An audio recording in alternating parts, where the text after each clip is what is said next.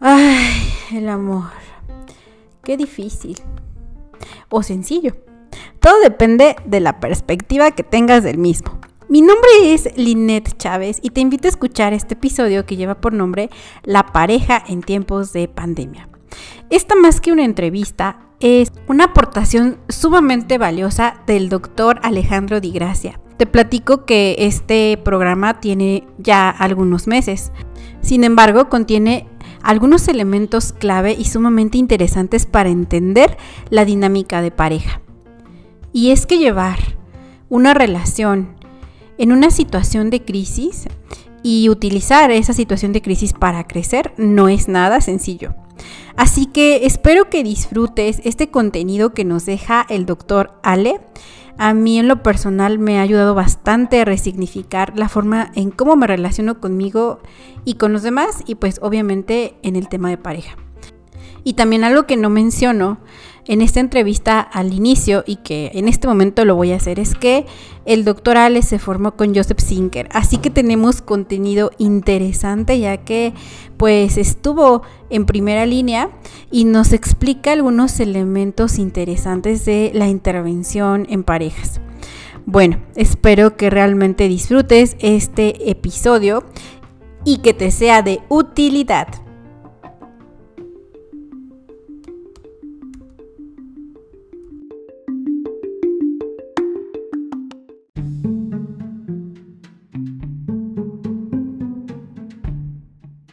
Una persona muy importante para mí, eh, que ha aportado mucho a mi, a mi formación, tanto por personal como profesional. Y bueno, su nombre es el doctor Alejandro Di Gracia Rao. Él es eh, fundador del Colegio Humanista de México, él es docente, investigador, este, bueno, eh, psicoterapeuta gestal y doctor en psicoterapia humanista, además de ser el conductor del programa de Radio Guamantla, El Diván. Entonces, eh, pues muchas gracias por aceptar la invitación, doctor Alejandro. Nos va a hablar sobre la pareja en tiempos de pandemia. Y bueno, también nos acompaña Anel, que es nuestra compañera, que está haciendo la eh, interpretación en lengua de señas mexicanas, recordando que también este, somos una sociedad incluyente y que esperamos que este programa llegue a muchos lugares y también eh, pues de alguna forma, si en algún momento quieres o requieres algún tema en específico para algún contexto, pues estamos aquí para ti. Muchas gracias nuevamente, doctor Alejandro. ¿Cómo estás el día de hoy? Eh, ¿De qué se trata este tema? Bueno, primero, primero que nada, muy buenas noches a todos. Me encantaría poder verlo, pero algo hicimos en donde que si está la presentación no me puedo ver yo.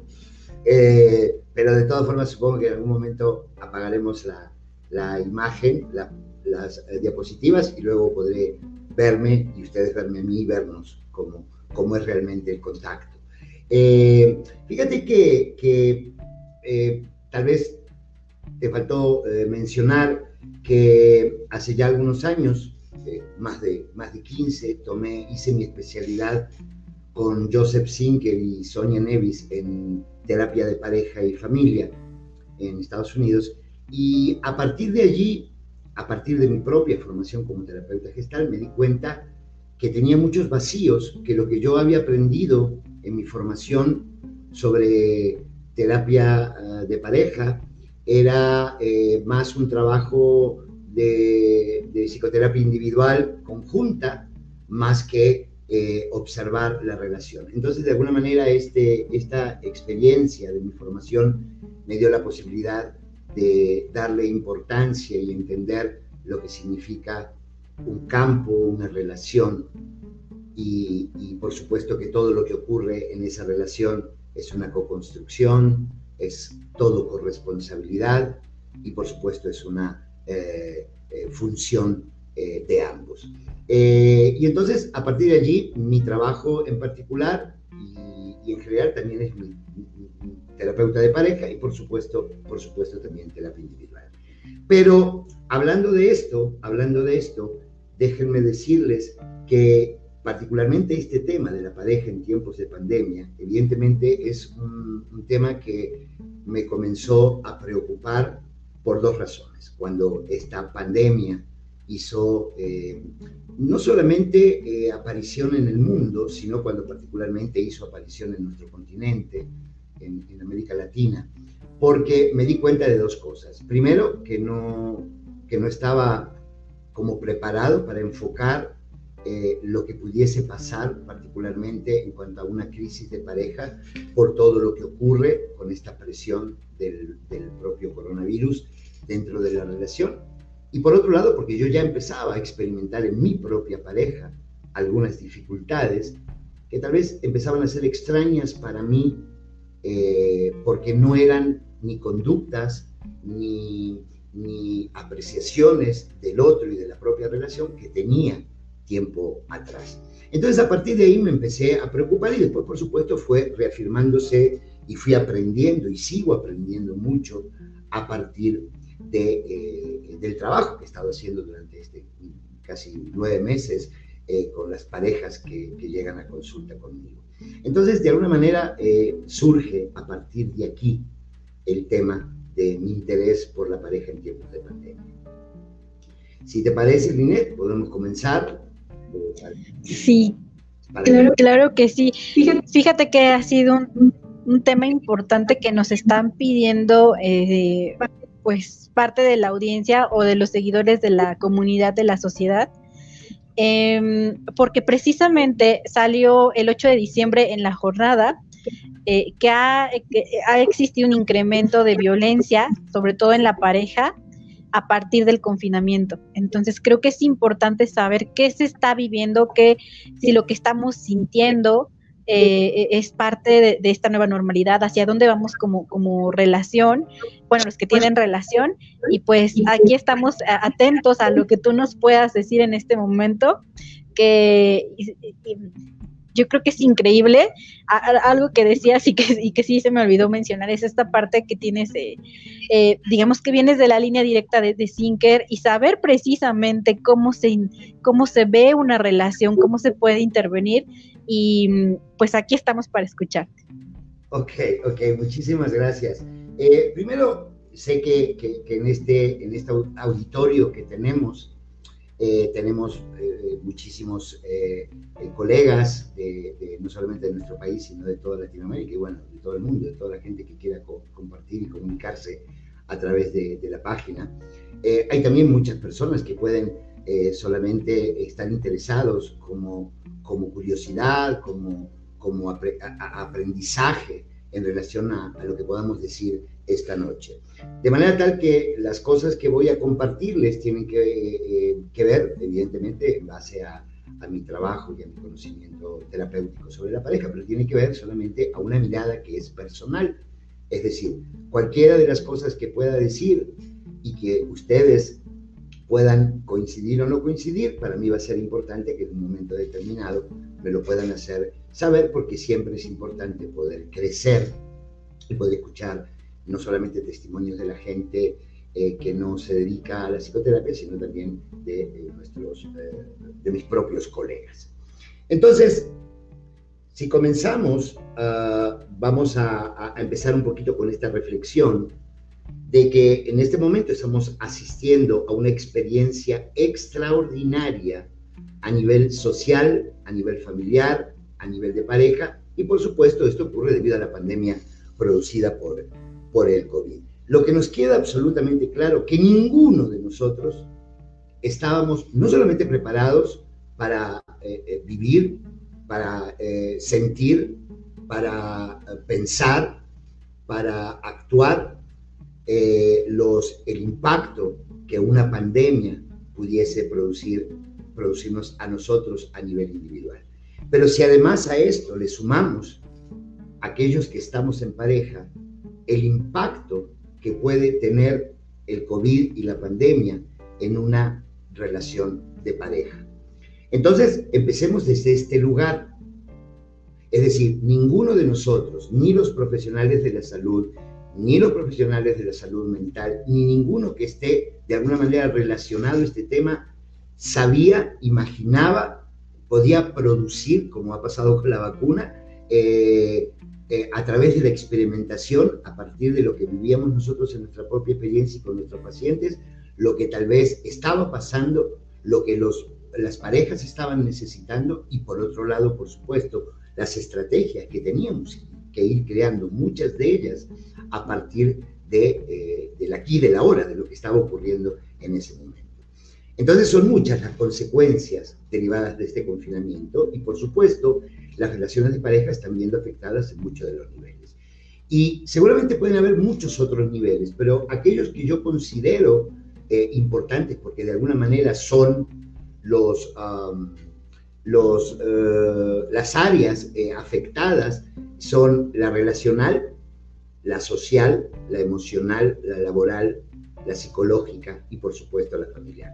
La relacional porque de pronto tuvimos que entender que todo, a fuerza, que todo lo que estaba ocurriendo en ese momento estaba ocurriendo en un campo particular que era el que teníamos nosotros, el que, hacemos nosotros, y por supuesto a partir de esa relación que surge como una co-creación.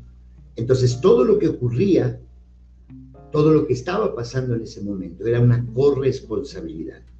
Aquí surge uno de los grandes problemas, porque de alguna manera, al no venir muchas de las parejas, al no entender que todo lo que pasa en una relación es una corresponsabilidad, se siguió manejando de alguna manera como se había hecho habitualmente dentro de los propios sistemas, echando culpas, haciendo responsable al otro, y por supuesto, no solamente eso, no solamente originaba un, un acercamiento a cada uno de nosotros como una autocrítica funcional, sino que seguíamos de alguna manera en la neurosis de la propia relación. Entonces, este es uno de los motivos que me parece importante. Evidentemente el social, porque perdemos contacto con aquello que nos nutría, que estaba fuera de nosotros, que estaba fuera de nuestro sistema, fuera de nuestra, de nuestra casa, y que nos hacía de alguna manera interrelacionarnos con el mundo a, cual, al cual muchos de nosotros eh, nos lo habíamos elegido, y de pronto se corta esto, y entonces tenemos que, tenemos que empezar a hacer conexiones eh, vía online. Para muchos de nosotros fue también una experiencia muy fuerte, aquellos sobre todo que tenemos esta, esta necesidad del contacto, de la mirada, del estar frente a frente. De pronto esto nos, nos choquea y tenemos que reaprender o aprender en muchos casos a cómo, cómo empezar a llevar una relación en línea similar o parecida a lo que era cuando la pandemia no estaba y nos podíamos ver frente a frente. Evidentemente el emocional está de alguna manera eh, más que dicho todo lo que produce o lo que ha producido eh, este, este caos para muchos de nosotros emocional, reinado básicamente por la ansiedad, por la angustia, por esta depresión, llamémosla temporal o estacional que ocurrió o que ocurre durante, durante las épocas de pandemia. En lo laboral, de tener que empezar a trabajar en casa, tener que hacer la misma vida que hacíamos en la oficina, con, todo, con todas las comodidades, con todos los silencios, con todos los espacios que teníamos en la oficina para muchos, llevarlos a la casa y encontrarnos que la casa no estaba adecuada para, este, para este, esta labor y por supuesto muchísimo menos para compartir esto con, con su, propio, con, su propio, con su propio sistema. En lo psicológico, básicamente lo que hablábamos recién, lo, ansioso, lo, lo, depresivo, por supuesto, nos hacía tener en muchos casos muchas ideas irracionales sobre lo que estaba pasando y entonces eso de alguna manera no nos permitía poder tocar la realidad y estábamos permanentemente, como la misma ansiedad nos lleva, al futuro, a lo catastrófico, a lo negativo, etc. Y en lo familiar, bueno, imagínense que este subsistema que es la pareja y que forma el sistema de la familia, empieza a moverse. Como propio sistema empieza a cambiar uno y empiezan a cambiar todos. Entonces cada uno de los participantes en ese sistema de alguna manera estaba viviendo su propio proceso personal, entonces nos estábamos y nos estamos en muchos casos afectando permanentemente unos a otros. En, muchos, en, muchas, eh, en muchas formas, algunas veces de manera positiva, pero muchas otras de manera negativa. Entonces, de alguna manera, este es como el primer escenario la primera como introducción que nos encontramos de lo que la pareja comienza a vivir a partir de algo que no imaginaba, algo que no esperaba, algo que no se nos cruzó a ninguno en ningún momento por nuestra cabeza. Son numerosas entonces las parejas que están coexistiendo durante esta cuarentena, una cuarentena que ya ni sé qué nombre ponerle, por el coronavirus y que se preguntan cómo cuidar la relación de pareja en este contexto que nadie preveía. ¿qué hacemos? ¿Cómo la cuidamos? ¿Cómo nos cuidamos?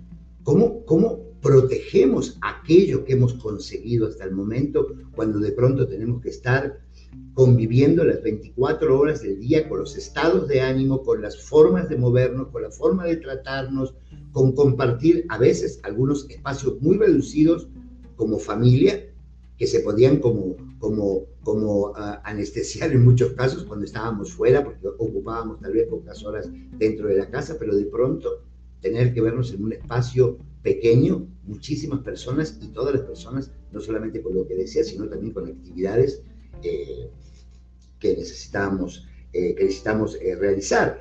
Y ahí que tomar algunos contextos sociales que son importantes. En los países latinoamericanos, el tema de la velocidad del Internet, las computadoras que la familia puede tener, los espacios, es decir, hay muchas cosas que tal vez en otro momento sí tenían peso, pero que cobran o se sobredimensionan mucho más frente a esta pandemia. Pero también la pregunta que les hago, que me hago y que nos hacemos es, ¿y nosotros los profesionales de la salud qué? No solamente en cuanto a lo teórico, no solamente en cuanto a, a lo práctico, no solo en cuanto a la intervención, sino nosotros también como pareja, que estamos viviendo lo mismo que las otras parejas, que tal vez vienen con nosotros a buscar de alguna manera una ayuda, una orientación o una manera de cómo resignificar lo que les está pasando en este momento. Entonces, venimos en nuestra mayoría de pasar solo horas del día juntos, que era lo que decía anteriormente, invirtiendo cada uno de nosotros la mayor parte de las horas en los quehaceres personales y algún tiempo del día, generalmente es en la tarde-noche, es donde pasamos el tiempo con nuestra pareja y ahora existe una situación caótica en donde ninguno de nosotros elegimos tener que estar 24 horas confinados juntos. Entonces aquí ya empezamos como a desarmarnos, a empezar a, caernos muchos de nosotros, algunos caernos y no poderlos levantar, muchos otros caernos y empezar a ver cómo nos paramos en este nuevo escenario, cómo empezamos a reinventarnos en, nuestro, en este nuevo escenario. Pero quiero decirles también, esto no le pasa a la gente de afuera, nos pasa también a nosotros, los que nos dedicamos a la salud mental, sea trabajo individual, o sea trabajo en pareja, o sea trabajo en familia, o sea con educación, o sea con, con organizacional, con lo que sea. ¿Cuáles son, desde mi punto de vista, ya pasando de alguna manera al, nudo de, de, la problemática, cuáles son, desde mi punto de vista, algunos de los problemas que tiene la pareja durante el confinamiento?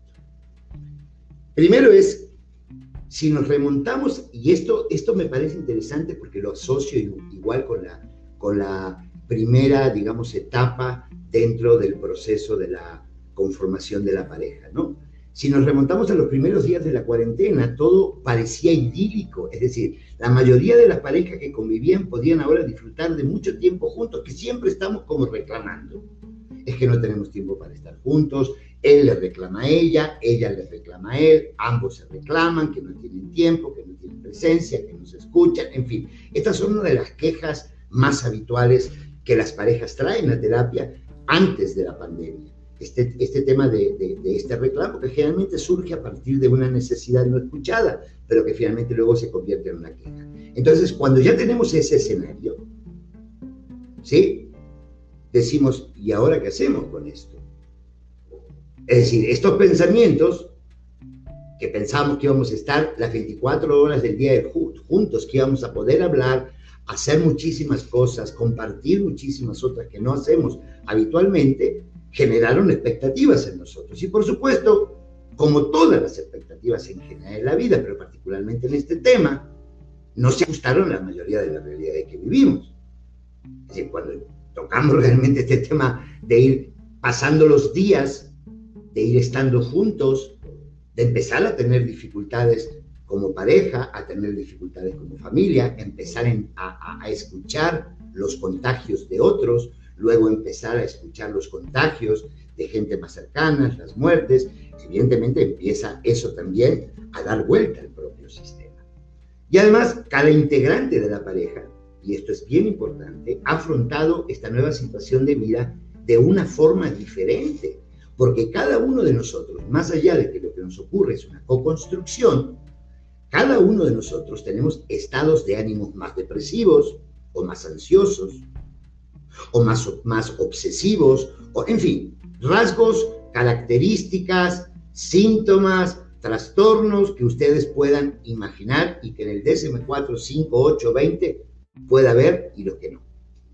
Y por último, y por último, algo que no tiene que ver con el COVID exclusivamente, el estado, y escuchen esto que me parece fundamental, el estado en el que se hallaba la pareja antes de todo esto. Esto es una apreciación personal y también, por supuesto, apoyada en mi experiencia profesional durante básicamente y más durante estos meses de eh, encierro. Las parejas, porque bueno, esto ha, aparecido en muchísimas publicaciones, eh, en televisión, en reportajes, etcétera, etcétera, etcétera. Y acuérdense que la televisión ahora, si siempre cumplió un papel fundamental en todos los sistemas, imagínense ahora que es una de, los, de las maneras de conectarnos con el exterior, más allá de lo, de la, del online, eh, y estar de alguna manera como actualizados. Entonces, justamente lo que la prensa se ha dedicado eh, específicamente a mencionar es que, así como dijo recién, y esto es real, eh, el, incremento de violencia que hubo, en, que hay eh, durante esta época de, del COVID, muchos hablan también de la cantidad de divorcios que ocurrieron por la convivencia forzosa de una pareja. Déjame decirles que yo creo que esta frase que puse, la puse específicamente por esto. El estado en el que se hallaba la pareja antes de todo. Pudieron o pueden tener problemas de convivencia, de comunicación, de sexuales, eh, de estados de ánimos, pero no va a ocurrir nada diferente para que una pareja se divorcie si eso ya no estaba anteriormente en preparación. Creo que esto es, para muchos, les ha servido de alguna manera como la cereza del pastel. Por eso, cuando hablaba recién de, estos estados de ánimo más depresivos o más ansiosos, sí es importante revisar a la hora de estar viendo a los pacientes que existe una, eh, una depresión temporal. Es una depresión que tiene que ver o que cubre bastante de los síntomas que, cubre la depresión, pero que no son necesariamente ni intensos ni permanentes, pero que sí se, se, se, relacionan con este, con este trastorno, pero que tiene que ver específicamente con, eh, con la eh, eh, pandemia. Lo mismo pasa con la ansiedad. Es decir, las personas que empezaron a sentir ansiedad en estos momentos, seguramente, en muchos casos no reconocida, ya traían de alguna manera estas manifestaciones ansiosas que de alguna manera desensibilizaban muchas veces porque de alguna manera había sido la única herramienta que habían encontrado para convivir con la ansiedad. En muchos otros casos, cuando ya la ansiedad estaba eh, no solamente diagnosticada, sino también vivida, evidentemente, en muchísimos de los casos, evidentemente aumentó. Lo mismo pasa con el tema de la obsesividad, etcétera, etcétera, etcétera. Todo esto, todo esto se ha traducido en un aumento de conflictos en la pareja. Es decir, lo que traía más lo que le aumentamos en, este, en esta época de pandemia o aquellas cosas que se revelan específicamente en esta época de pandemia y también algunas cosas nuevas que aparecen justamente que les habíamos negado, que les habíamos, en fin. Entonces, el hecho de tener que convivir todas las horas del día, cada semana con nuestra pareja, se fue convirtiendo en una fuente de estímulos que para muchos no nos beneficiaban porque esos hábitos que no nos agradaban, pero tolerábamos, evidentemente se hicieron más presentes al no poder tener tiempos separados y al verse afectada nuestra intimidad y esa libertad que tenemos como individuos.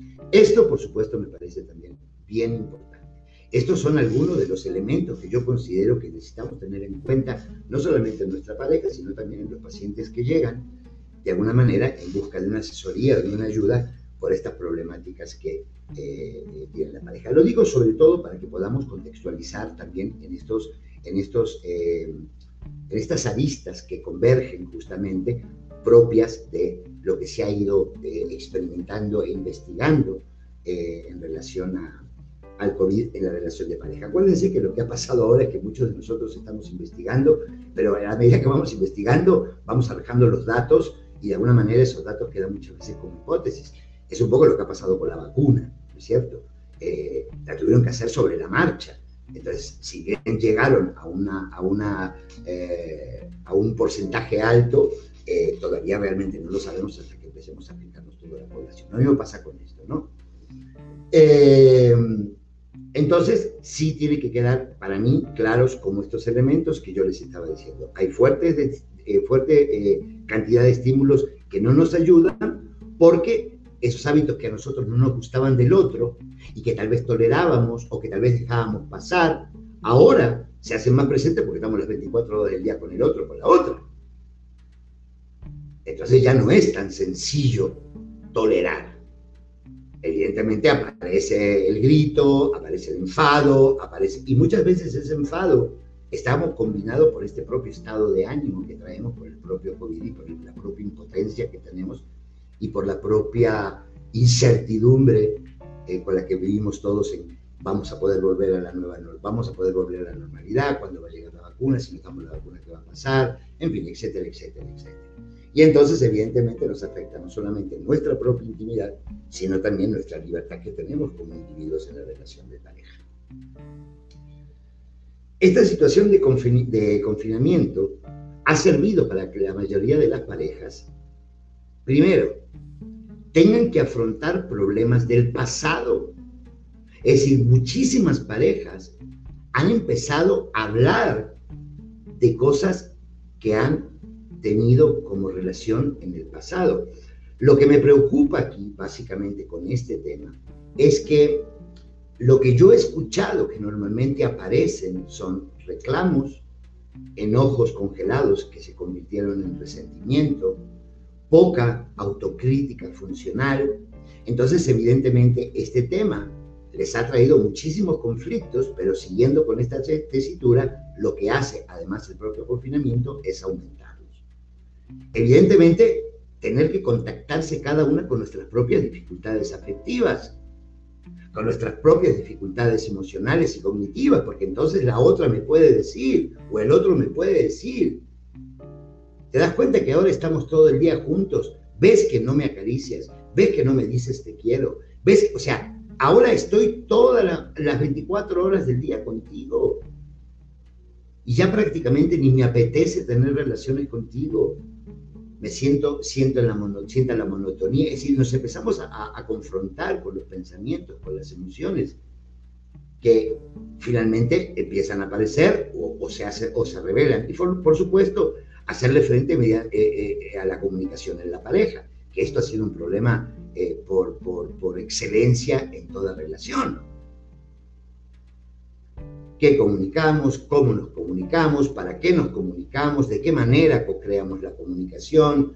¿Qué es lo que digo? ¿Para qué lo digo? ¿Cuál es la intención? ¿Cuál es mi intencionalidad? Etcétera, etcétera, etcétera.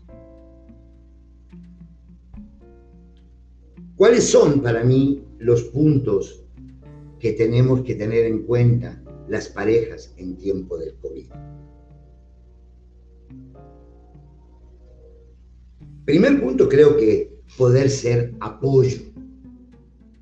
Es decir, en estos momentos donde nos sentimos aislados y están aflorando perdón, nuestras peores partes y nuestros peores síntomas, y esto es innegable, para la mayoría de nosotros, de manera individual o como pareja, hemos dado rienda suelta a mostrar nuestras peores partes, nuestras peores sombras, nuestros síntomas. Y además, por supuesto, esto puede variar a lo largo del día. Y no necesariamente porque tenga una, un trastorno en particular, sino porque esto lo que hace, entre otras cosas, el confinamiento, que podamos cambiar de estado de ánimo varias veces al día, porque además en general no hacemos nada ni físico ni cognitivo, ni emocional para poder regular ese tema de las emociones. Y por supuesto, básicamente por la ansiedad como, que subyace debajo de todo esto. Y entonces, básicamente lo que tenemos que tener en cuenta es que ante los momentos de miedo, que los sentimos ambos, los momentos de angustia que los sentimos ambos, los momentos de control que vivimos ambos y de tristeza, justamente saber que puedo contar con mi pareja como apoyo. Por supuesto y básicamente, además del autoapoyo, porque el otro me puede apoyar, pero si yo no quiero autoapoyarme, no voy a encontrar ningún tipo de apoyo por parte de mi pareja. Al contrario, voy a estar de alguna manera como eh, eh, eh escupiendo, empujando eh, todo lo que el otro me pueda dar. Y entonces de esta manera podamos, eh, que tengamos desarrollado este poder y que pueda estar disponible para el otro cuando el otro lo requiera. Es decir, tener esta disposición, no predisposición, tener esta disposición a saber que necesito estar presente cuando el otro lo necesite. Y cuando digo esto, no significa que me tengo que obligar ni olvidar de lo que me está pasando a mí. Pero al menos decirle con qué sí cuento en este momento para darte y poder apoyarte. Porque si yo eh, me, voy de mí, me voy de mí para estar fuera con el otro, voy a caer en lo mismo que caemos muchísimas veces. Entonces, al tener yo mi propio autoapoyo, me puedo dar cuenta básicamente de qué es lo que yo puedo dar, lo que yo siento, lo que yo pienso en este momento. Y decirle al otro con esto, esto es lo que tengo. ¿Te sirve? Y seguramente el otro va a decir que sí, porque tal vez el otro te puede decir solo escúchame, solo acaríciame, solo abrázame, dime que todo esto va a pasar, en fin, lo que sea. Pero sí necesito tener la disposición para estar abierto al otro, estar abierto a la relación. Esto también me parece importante, poder hablar con otras personas a través de, online, como la familia, como amistades, que en general, cuando estamos, cuando estamos ansiosos, cuando estamos angustiados, cuando tenemos estos estados de, ánimo tan fluctuantes como montaña rusa, eh, poder hablar con el otro, decirle primero si está dispuesto a poderme escuchar eh, y también, por supuesto, estar preparados a que el otro me diga que no, porque ustedes saben que el otro también está viviendo algo parecido a lo mío, porque esto nos pegó a todos, a todo el mundo. Y si esto pasa, normalmente hablar con familia, hablar con amistades, nos puede nutrir mucho y sobre todo aliviar mucho esta olla a presión para que podamos ir soltando justamente esta válvula que apretamos y que si no la, perdón, que si no la aliviamos va a explotar y por supuesto creo que en este momento es el momento menos indicado para que explote. Y de la misma manera también nosotros, ¿no? Es decir, estar preparados estar dispuestos, saber por lo que estoy dispuesto para dar, si alguien necesita de mí, si alguien necesita hablar conmigo, en fin, ¿no? Lo que es importante, eh, que quiero preguntar, decirles que esto generalmente pasa en cualquier momento, pero especialmente ahora, en esta época de la pandemia, es decirle qué es específicamente lo que necesita de mí en este momento. Y entonces, a partir de que le digo al otro o a la otra lo que necesito, qué es lo que yo qué es lo que yo necesito, entonces yo voy a saber con lo que cuento, con lo que puedo dar, con lo que no puedo dar, con lo que quiero o no quiero dar. Y también, por supuesto, necesitamos estar preparados, y esto es algo que nos cuesta a muchos en nuestra vida eh, individual y también como pareja, a escuchar el no. Y asociemos, y asociemos, no asociemos, perdón, que no significa no te quiero, no me importas, te rechazo. En muchísimos casos y específicamente en esta pandemia, puede decir el no, no tengo recursos en este momento para, ofrecerte. En este momento me estoy sintiendo mal y no puedo escucharte porque me voy a confundir más, etc. Pero no hacer esas, esas, um, esa eh, encadenación a veces de pensamientos que en general muchas veces son irracionales y que nos llevan a tomar determinaciones que en muchos casos son equivocadas. Esto pareciera ser una, cosa de niños, pero creo que en este momento que podamos organizar alguna actividad juntos en casa al final del día, después de haber trabajado, después de, de pronto si tenemos una sola computadora, o tenemos una sola línea de teléfono, tenemos un internet que en general nos pasa a todos aquí en nuestro país que tiene muy poco alcance, muy poca fuerza, tal vez tenemos que combinarnos, ahora trabajas tú, ahora trabajas eh, tú, eh, busquemos cómo dentro de esos espacios pequeños podemos tener nuestra individualidad, a veces lo tenemos que incluso posponer porque nuestros hijos tienen que tomar clase en línea, entonces no aguante el Es decir, eh, tenemos nuestra actividad, digamos, cotidiana con las mismas actividades y con muchísima más presión porque lo estamos haciendo desde casa y como ya hemos hablado hasta ahora, eh, con este eh, contexto, ¿no? Pero, pero encontrar de pronto al final del día, o cuando nosotros lo deseamos, pero bueno, generalmente al final del día, cuando cumplimos con nuestro compromiso, compartir una serie, que ahora hay muchísimas series interesantes, por ejemplo en Netflix, que casi todos tenemos, eh, poder, poder hablarla, poder discutirla, poder sacar ideas, poder sacar momentos de reflexión, tener una buena conversación, ¿no? de estas conversaciones que generalmente, porque no tenemos tiempo, porque no está, porque no estoy, porque no estamos, no la podemos tener.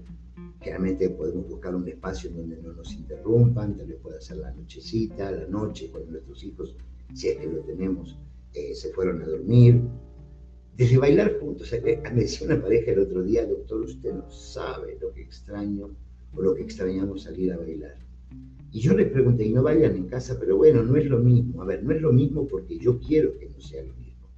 Porque en realidad, claro que sí, ayuda las luces, la música fuerte, bailar otras personas, pero lo importante es estar en contacto con la persona que yo quiero, que yo amo y poder disfrutar ese baile, que además todo lo que, lo que nos puede ofrecer y nos puede decir y nos puede crear un buen baile. Lo podemos hacer en casa, jugar, millones de juegos que tenemos que a veces arrumbados en el closet que no los bajamos nunca. Y por supuesto, esto estará abierto a lo creativo de cada pareja. Estas son algunas de las cuestiones, de los puntos que yo sugiero, pero que básicamente cada uno lo puede, cada pareja lo debe tener. Y quiero decirles algo para ir terminando de alguna manera esta breve eh, plática, pero, pero para abrirnos un poco también el espacio de preguntas. No es un momento para el juicio y la exigencia, de verdad. Son momentos para la aceptación, y si normalmente tengo dificultades en la aceptación, empezar a experimentar la aceptación no solamente de mí mismo, sino del otro. Y básicamente a través del amor. Porque yo creo, fíjense, yo creo que eh, más allá de todas estas definiciones que hay, que existen en los libros, en las películas, en la televisión, acerca del amor, para mí finalmente es presencia, para mí Alejandro de Gracia es presencia en acción. Entonces, creo que una manera, vuelvo un poco con lo que hablaba hace un ratito, creo que una manera de poder demostrarle a la otra persona que la amo con todo lo que soy, con lo que puede gustarte o no gustarte, es estando presente. Y creo que es un gran, es un gran reto ahora poder estar presente casi las 24 horas del día en la vida de la persona que amo. Entonces, es hacerle saber al otro a través del amor, de palabras bonitas, de un masaje, de acariciar, de silencios, de cocinar, de hacer la, limpieza de la casa juntos, no sé, de lo que sea, de darnos ternura, de cuidarnos para salir lo suficiente, y esto, creo que es importante, para que podamos salir lo suficientemente victoriosos de esta situación como pareja. Porque de verdad les digo, si salimos victoriosos de esta situación, de, de, esta pandemia, que de alguna manera incluye todo esto que les hablé, más muchísimas otras cosas más, que o por tiempo o porque no las, se me ocurrió ponerlas o porque no las veo, nos está produciendo, nos va a dar de alguna manera el cheque en blanco para darnos cuenta de la fortaleza que el vínculo tiene, de este vínculo que co-creamos alguna vez en nombre del amor de este amor que significa presencia en acción. Entonces, dicho esto, eh, yo no sé cómo le hago, pero, pero eh, quisiera aparecer ya. Eh, apago, la, apago la presentación, díganme ustedes sí. Ahí está. Ahí está. Anel, muchísimas gracias. Nada más te pido disculpas si me apuré si repetí cosas, pero, pero bueno, sé, sé y de verdad me siento muy eh, honrado y muy emocionado porque por primera vez en los 30 años que llevo como terapeuta, es la primera vez que existo en una conferencia incluyente, en donde empezamos a darle voz a través tuya a muchas personas que no hablan, pero que sí viven lo mismo que estamos viviendo todos. Así que te lo agradezco de corazón, Daniel, de verdad. Muchas gracias. Eh, y entonces, eh, Linet, no sé cómo le hacemos. Sí, ya tenemos aquí algunas, eh, una pregunta y bueno, Alejandra nos manda saludos. Alma nos dice, la pandemia sirvió para agudizar muchas de las problemáticas de pareja, que, que era algo que mencionaba el doctor, o sea, vino a mostrarnos la realidad tal cual. Eh, Viridiana nos dice, los médicos ya estamos al borde y con el caso de la doctora se genera mayor enojo y frustración en el gremio, lo hemos platicado. Creo que a lo mejor ya habían tenido una plática previa o, no, no sé si... y bueno, Cuthberto, que es este un colega, también nos dice que es una muy buena información para apoyar este su desempeño profesional, porque bueno, está es colega y que muchas gracias, ¿no? No sé si la audiencia tenga, ah, bueno, aquí Patricia nos dice, hay momentos para compartir con la pareja y existen momentos en los que necesitamos hacer cosas para uno mismo.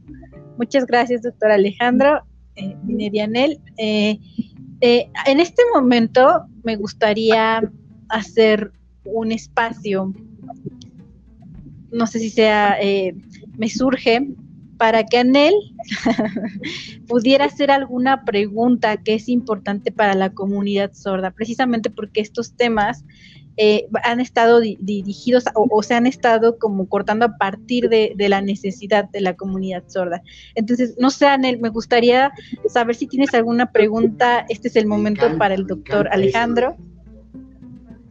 Ok, eh, desde la experiencia que yo he tenido de personas sordas que se me han acercado, me cuestionan cómo vivir en pareja a distancia, porque se han enfrentado a vivir a distancia en una relación de noviazgo y también en relaciones de matrimonio cuando la familia tiene al papá, bueno, si tienen hijos, al padre y a la madre en casas separadas y los hijos ya no conviven, ¿no? Ya no hay esta interacción entre ambos padres. Entonces son dos casos diferentes, una en relación de noviazgo a distancia, que se ha grabado incluso en pensamientos de me estás engañando, ¿no? O estás saliendo con tus amigos y la pareja puede decir, no, pero estoy aquí en casa, te enseño, ¿no? Entonces, ¿qué nos podría aconsejar en esta situación? Wow, eh, me, encanta, me encanta esta, esta primera y te voy a decir por qué, porque creo que nos daría, mi querida Anel, tema para otra plática. ¿Qué es lo que pasa con la pareja a distancia? Porque aquí entra, entra eh, un elemento que para, para, muchos países de Latinoamérica eh, cuestionan porque tienen que ver con las creencias y demás, que tienen que ver con la sexualidad. Es decir, ¿Cómo me voy a permitir tener relaciones sexuales en línea con mi pareja? Si eso es, eso es pornografía, si eso, es decir, eh, eh, eh, como no permitirnos experimentar algo que puede afectar mucho a la pareja cuando está en distancia. Y hablo de novios y hablo de pareja. Es decir, como este tema de aprovechar, arriesgarme y conocer y, cuestionar muchas de estas creencias que me han estado de alguna manera atando a esta posibilidad de evolucionar no solamente en el 2020, sino en esta persona que soy. Porque aquí también habla de, la importancia de las páginas eh, eh, en, el Internet, en las parejas, ¿no? Eso por un lado. Por otro lado, no, no es único con la pandemia, pero sí se ha agudizado, que hay partes, hay, hay partes de la pareja en donde al mejor nivel Gestapo o FBI le pide a la pareja que le esté mandando fotos a cada momento para darle testimonio y presencia de que lo que le está diciendo es verdad. Evidentemente, déjenme decirles algo, eh, y, quiero ser muy claro, esto, esto Anel, esto, eh, auditorio, no comienza por la pandemia. La gente que es celosa, que es controladora, que es paranoica, ya lo era antes. Solo que ahora lo agudizó. Evidentemente tenemos que hacer, desde mi punto de vista, mi querida Nel, un sobreesfuerzo en el sentido de eh, pasar más tiempo en línea con la familia, eh, hablar de cosas cotidianas. Fíjate, les voy a contar algo en relación a esto. Tuve un, tengo un paciente que eh, se, divorció de su pareja y entonces hace cuatro, tres meses llegó a, a México, su pareja y sus hijas quedaron en Francia. Y entonces algo, algo angustioso que él me decía era, mis hijas se van a olvidar de mí, porque no voy a hacer o no vamos a hacer las cosas que cotidianamente hacíamos. Entonces yo le decía, bueno, fíjate que este miedo que tú tienes me parece real, pero me imagino que muchísimas de las cosas que ustedes hacían las pueden seguir haciendo en línea, como leer un cuento, como ver una película juntos y después compartirla, hay un montón de juegos que se pueden hacer en línea y se pueden compartir. Es decir, el que quiere hacerlo lo hace, Anel. El que quiere estar presente en la vida del otro lo estará física y emocionalmente o una u otra si uno quiere hacerlo. Entonces ya va a depender de cada uno.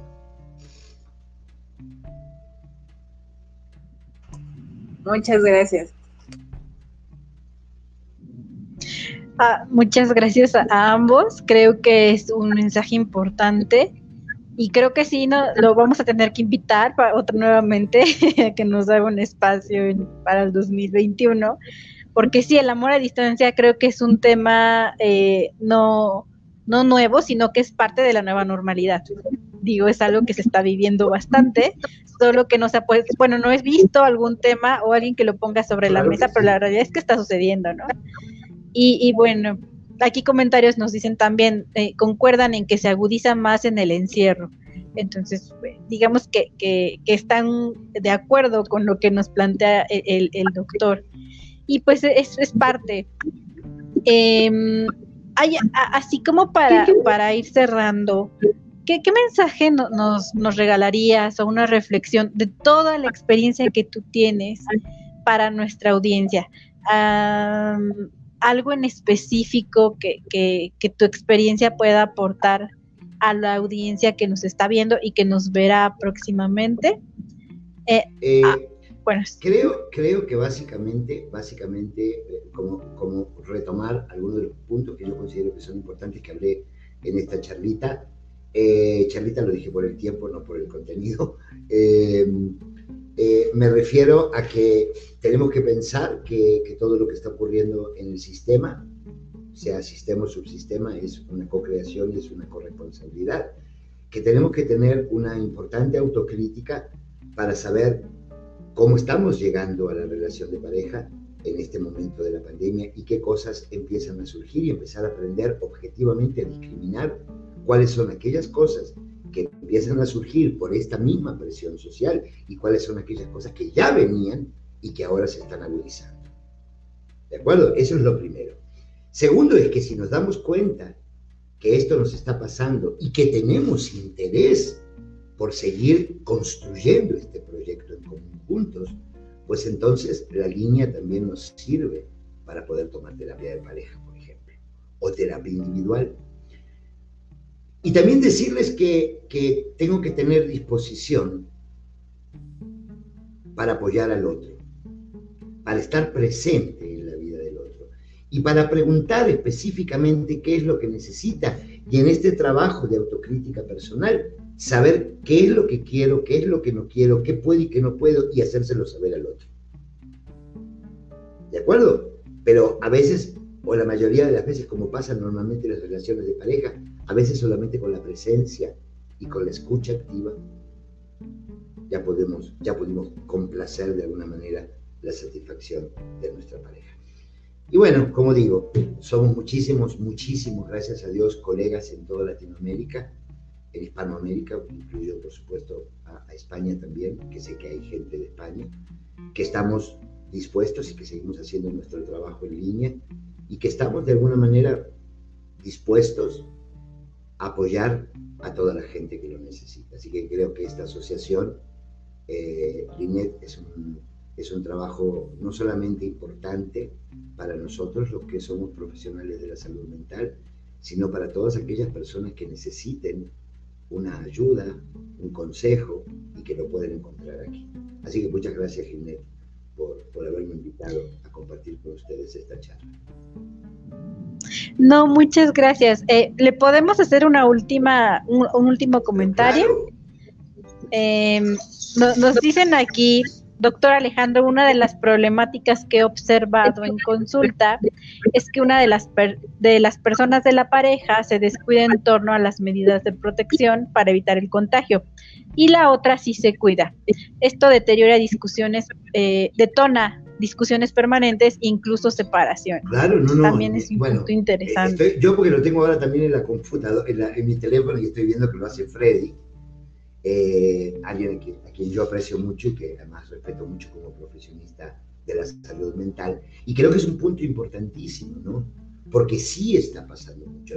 no solamente, como, como dice Freddy, no solamente la propia pareja se descuida, sino que hay uno que se cuida y uno que se descuida. Y que yo creo que es, no sé si es, si es el punto como para separarme, pero si es el punto para decir, ¿sabes qué, hijo?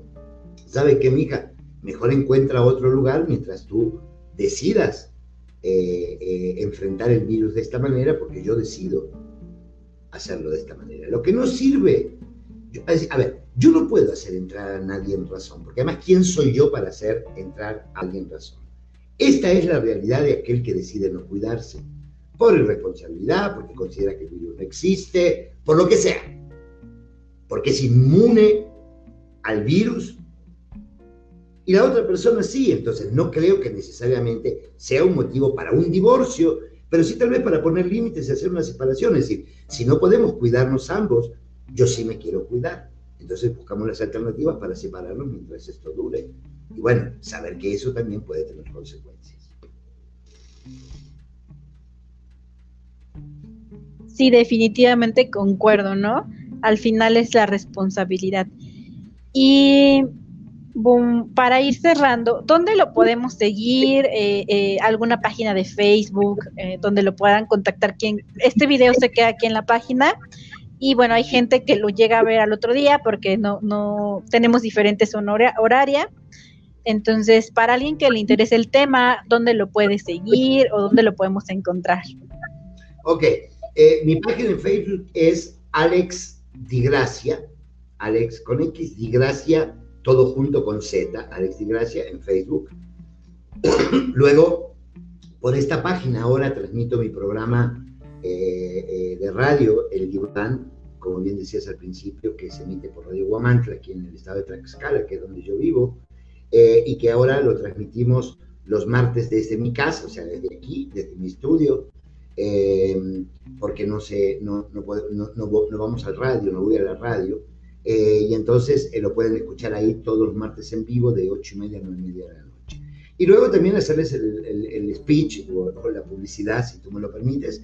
Eh, tengo el, el, honor de, de dirigir un, colegio que se llama Colegio Humanista de México, aquí en el estado de Tlaxcala, donde ofrecemos programas de licenciatura en psicología humanista, maestría en psicoterapia gestal, maestría en desarrollo del potencial humano y el doctorado en psicoterapia humanista. Eh, normalmente son de fin de semana, por supuesto ahora no son presenciales, se están tomando en línea, pero sí se abrió un doctorado en psicoterapia en línea. ¿Sí? Es todos aquellos que quieran seguir estudiando pueden hacerlo en el caso del doctorado eh, y por supuesto, y por supuesto eh, habrá algunos residenciales a lo largo de los dos años que dure el doctorado para que podamos presencialmente vernos y por supuesto tener, tener eh, las, las vivencias prácticas que la propia formación y la propia especialización requiere. Y entonces ahí te paso rápidamente los teléfonos, es el 246 46 2